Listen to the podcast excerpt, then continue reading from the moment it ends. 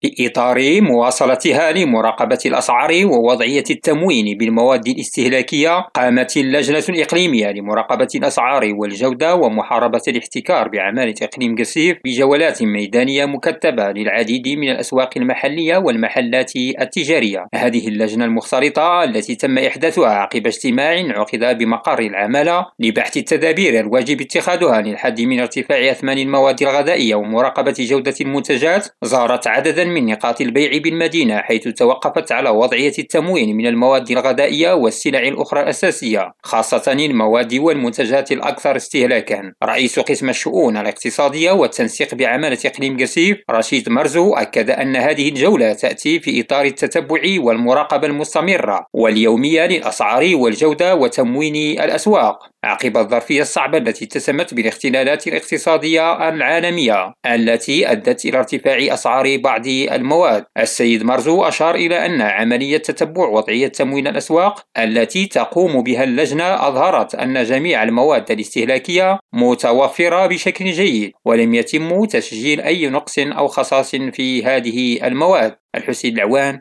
ريم راديو وجدة.